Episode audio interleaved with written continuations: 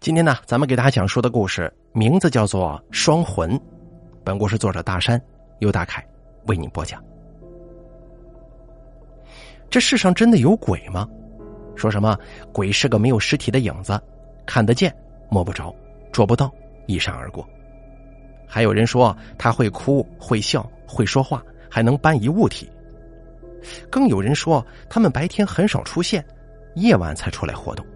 多数出现在阴暗角落的地方，而今天我讲的这个鬼呢，与众不同，大白天出现，而且是具有实体存在的。魂是个没有物质、没有影子的一种形态，有时候依附在人体身上或者其他动物身上，有时候到处漂流，时而上天，时而下地，非常灵活。魂经常与魄在一起，所以叫魂魄。人们受到惊吓失去理智，就叫魂飞魄散，或者是魂不附体。闲话少说了，下面这个故事呢，我好好给大家讲一讲。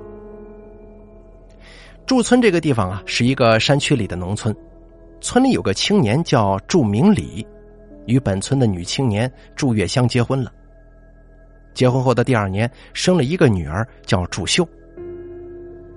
祝秀出生的时候哭了几声之后。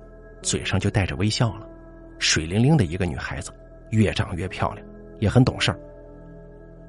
月香只和秀儿上过一次市，她就认得回家的路。一家人把聪明的秀儿视为掌上明珠，怕丢失自己宝贵的女儿。女儿对她来说比自己的命还要重要呢。可越担心越出事儿。有一天，月香带着祝秀去菜地摘菜。菜地附近有个水窝，叫做丹水窝。这水窝一丈多大，深五尺，泉水清可见底，全村人的生活用水都到这儿挑。月香挑着一担水桶去摘完菜，到水窝里去洗。可洗着洗着，菜花漂流到水窝中去了。朱秀为了捞回菜花，一不小心掉入进水窝当中了。月香不会游泳，把扁担伸到水窝里。叫祝秀抓住扁担，好把他拉上来呀。可祝秀不但没抓住扁担，好像反而把扁担给推开一样。祝秀在水中挣扎着，越挣扎离岸边就越远，不断的往下沉，嘴、鼻孔不断的咕噜咕噜的冒出气泡。月香急得难以形容，拼命的叫喊救人。可是当时附近一个人都没有，只好回家叫啊。等叫的人来到之后。祝秀早就没气了，就这样被淹死了。他那年刚好才七岁。祝秀被淹死之后，月香夫妇悲痛欲绝，天天都做梦看见自己的女儿活泼可爱的样子，梦见祝秀在家里跳来跳去，跟生前一样玩的很开心，并且还嘱咐父母不要动他房间里的东西。他还说是因为自家穷，不想让父母挨饿，才暂时离开的。等生活好转，他还会回来。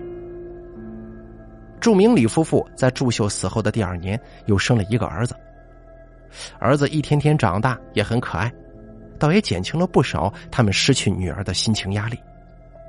可是儿子三岁之后，他经常一个人自己玩，玩泥沙，玩捉迷藏。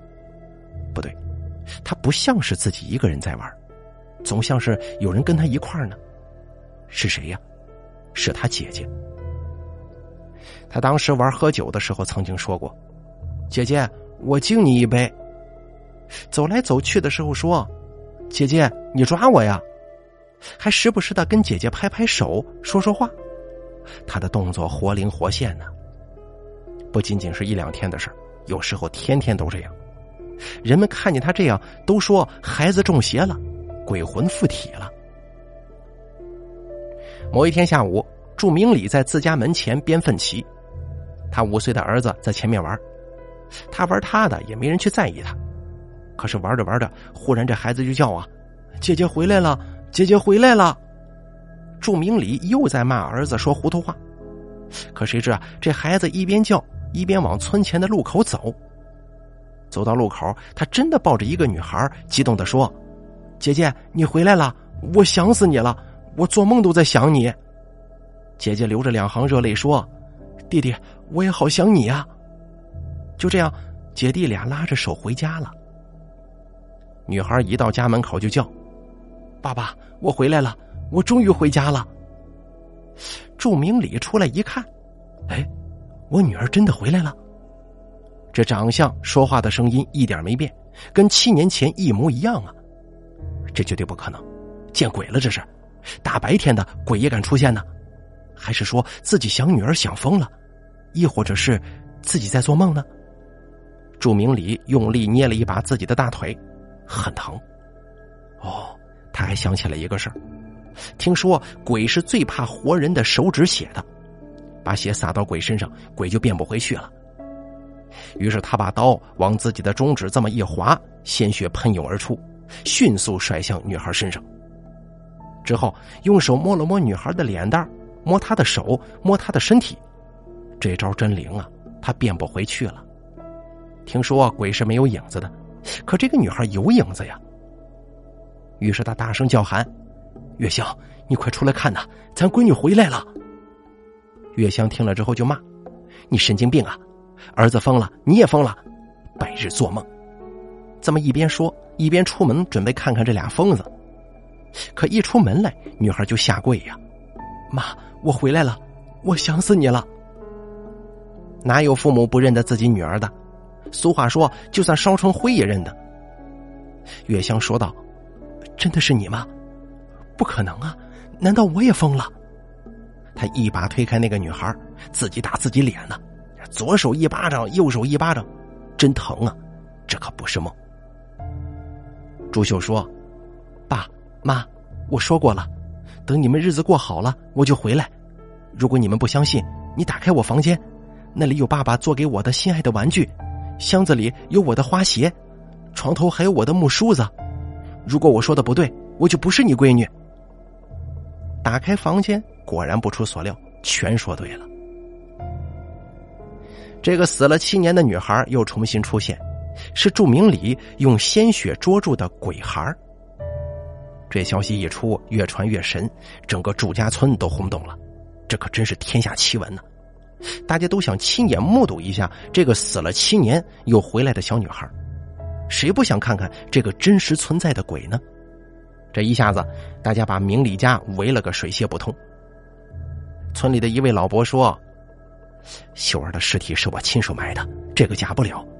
出现在眼前的肯定不是秀，我不相信。”接着，祝秀一个个的叫出叔叔、伯伯、婶子、嫂子以及村里小朋友等人的名字，由不得你不信呢。但是，这祝秀如果不死的话，应该得十四岁了呀，怎么还是原来七岁时的模样呢？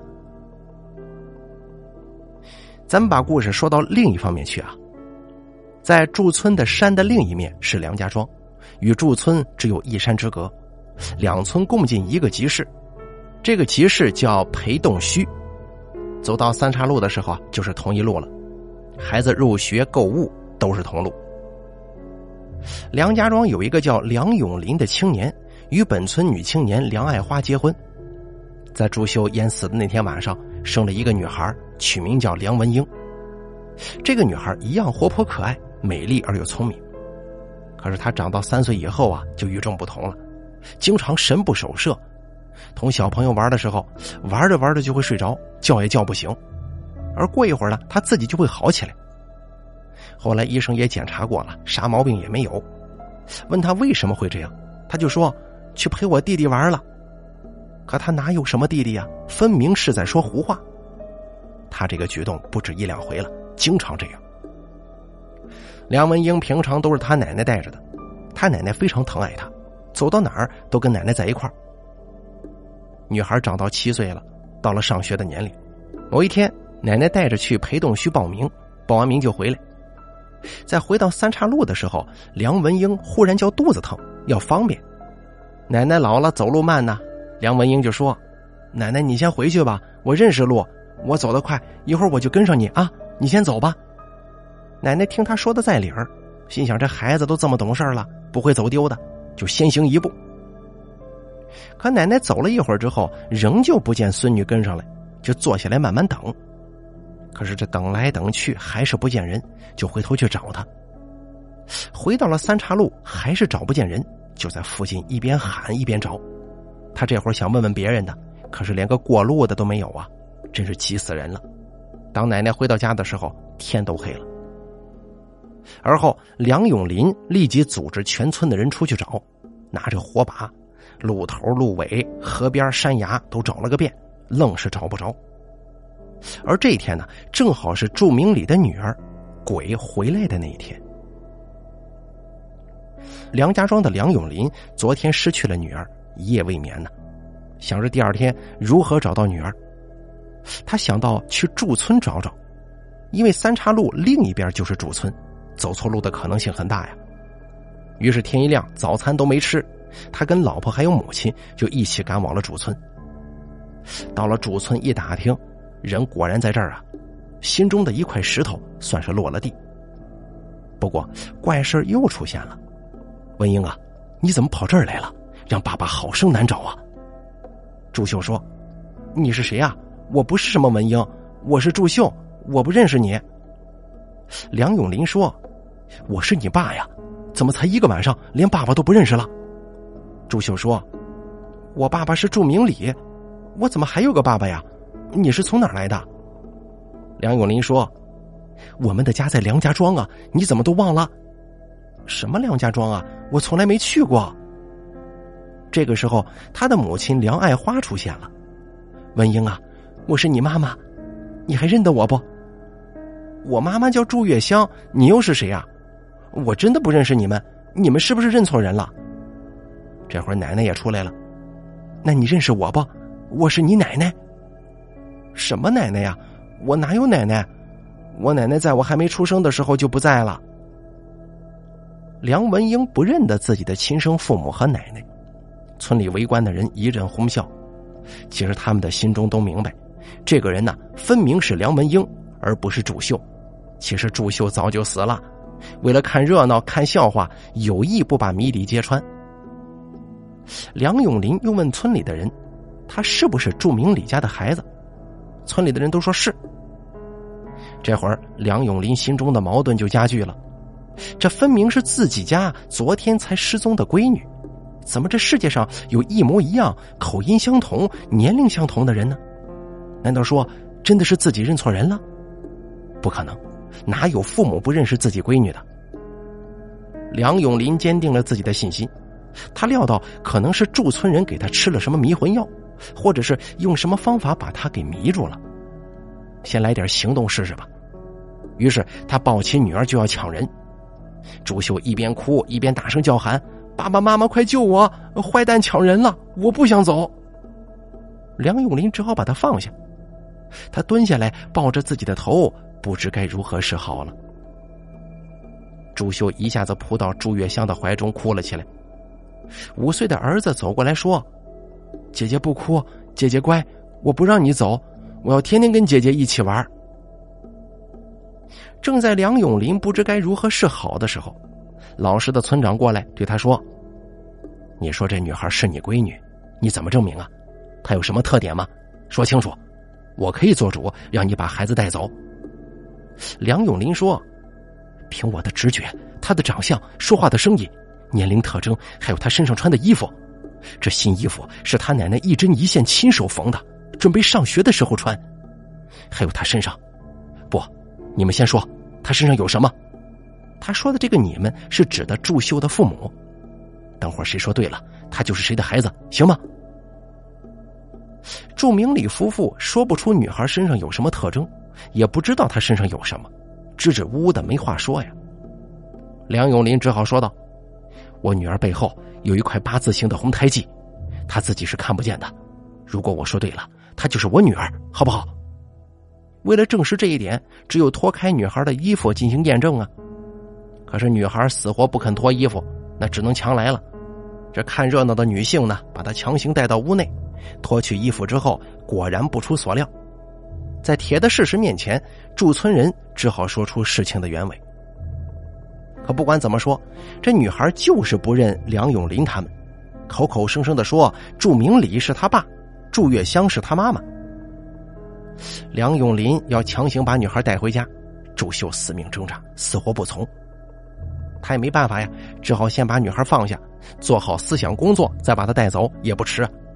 因为他怎么着也算是找到闺女了，放心了许多。闹了一个上午，大家都饿了，梁永林他们还连早饭都没吃呢，更饿。朱月香要做饭给他们吃，他们也只好顺这个情了。你看这下子六口人为了一个女孩走到了一起呀，吃了一餐流泪饭。为什么流泪呢？祝明礼夫妇失去女儿七年了，换来一时高兴，今天又要把女儿送走，怎么能不流泪呀？弟弟日思夜盼才得到的姐姐就要离开了，没人跟他玩了，能不流泪吗？梁永林夫妇看到自己的女儿变成这样，能不流泪吗？他奶奶对孙女视为己命，情景交融，岂能不流泪呀？吃完饭，梁永林夫妇以为没什么问题了，可以回家了。但女孩啊，死活不肯走。梁永林夫妇跟女孩的奶奶才真的哭起来了。朱月香想啊，人家的孩子留得过初一，留不了十五，迟早是人家的人。于是他就说。秀秀啊，乖，咱不走了，以后天天都跟我们在一起，听话啊，陪弟弟到外头去玩去。接着他们又如此这般的等等等等讨论。最后朱月香说：“你们放心的回去吧，我保证三天之内把闺女送到你家去。”听到他这样保证，梁永林夫妇才依依不舍的回了家。第二天，让孩子们开心的玩一整天。第三天，祝月香穿着漂亮的衣服，带着儿子要出门，有意对祝秀说：“我跟弟弟去探外婆，你自己在家玩吧。我很久没去你外婆那儿了。”祝秀哪知道这是欲擒故纵之计呀，拉着妈妈的衣襟就吵着说：“妈，我也要去，我没见过外婆，你就带我一块儿去呗。”月香说：“外婆家很远的，半路上我还得背着弟弟，你走累了，谁来背你啊？”你还是在家玩吧。朱秀说：“我能行的，我已经长大了，不用妈妈背，你就带上我呗。”就这样，娘仨人出发了。到了三岔路，朱秀一下子跌倒在地，像是昏迷，也像是睡着了，身体软软的，除了会呼吸之外，就像死了一样，怎么叫也叫不醒。月香只好背着他往梁永林的家走去。到了地方，忙叫梁永林夫妇出来。行了，人我给你送来了，赶快救救这孩子吧！不知怎么回事，他昏迷了，半道上就这样了。梁永林说：“不要紧的，他没病，从三岁时候起啊，就经常这样。医生检查过，没查出什么病来，过一会儿他就会好。真是太辛苦你了，你知道吗？没有孩子，我们一天也受不了啊。”说着，就把月香请到屋里坐下，像招待贵宾一样客气。过了一会儿，祝秀醒了，可是怪事又出现了，他竟然不认识祝月香了，开口管这个梁永林叫爸爸，管梁爱花叫妈妈，还叫了自己奶奶。他指着月香问：“爸，这位阿姨是谁呀？我怎么没见过呢？是不是咱家来客人了？”爱花说：“你都在他家玩三天了。”怎么还问这个呀？你不是管他叫妈吗？你脑子究竟怎么回事啊？梁文英，也就是祝秀说道：“没有啊，我跟奶奶去学校报名，我只是睡了一觉，真的什么都不记得了。也不知道他是失忆了还是怎么着，让大家难以置信。你看，这才多长时间呢，就不认得人了。”弟弟说：“姐姐，怎么妈妈你都不认识了？那你认得我不？”梁秀英说：“弟弟，我们一起玩了这么多年，怎么会不认识呀？只不过你不是我们村的，你家很远，对不？而至于后来呢，这小姑娘在梁家怎么样，咱就不多说了。为了解开这个谜，梁爱花再亲自出马，试一试女儿究竟是怎样走神的。他带梁文英去买东西，回到三岔路的时候，让女儿先走。梁文英果然往驻村的方向走去。”梁爱花赶紧说：“文英啊，错了，往这边走。”文英说：“没错，我家在这边。阿姨，麻烦你了，我要回家了，我想我妈妈。”梁爱花就说：“我才是你妈呀，我们的家在梁家庄啊，你，哎呀，你可真是，这下子没招了。”你看到底怎么回事？一到这个地方，这个性格之间就开始切换呢。故事就不多提了。后来怎么样呢？要不要必须把这个谜解开呢？估计不能。现在的科学也解不开这个谜，因为这个女孩没病啊。上一年级了，去上学没问题。回家是到了三岔路的时候，有时候会往祝家去，有时候会回到梁家。到了祝家就认祝家的父母，到了梁家就认梁家的父母。她是一个双重姓名、双重父母、双重魂魄的女孩啊。好了，咱们这个双魂的故事就给大家讲到这儿了，挺离奇的。不过这个故事呢，好像是确有其事啊。这个作者呢，呃，没有明确的把这个事说明啊。这个不管怎么样吧，一个人体内有两个魂这种说法，咱们看过一些电影啊、小说啊，那太多了，就好像人格切换一样，听着呢有一种很怪诞的感觉。你看，一到这三岔路口，他往哪条路走，就认谁当爹当娘去，并且呢，他认了谁，跟另一边还断的挺彻底，很是奇怪啊。好了，故事咱讲到这儿了。哎，最近这个疫情啊，好多朋友都阳了啊，希望大家这个注意身体健康，保护好自己啊。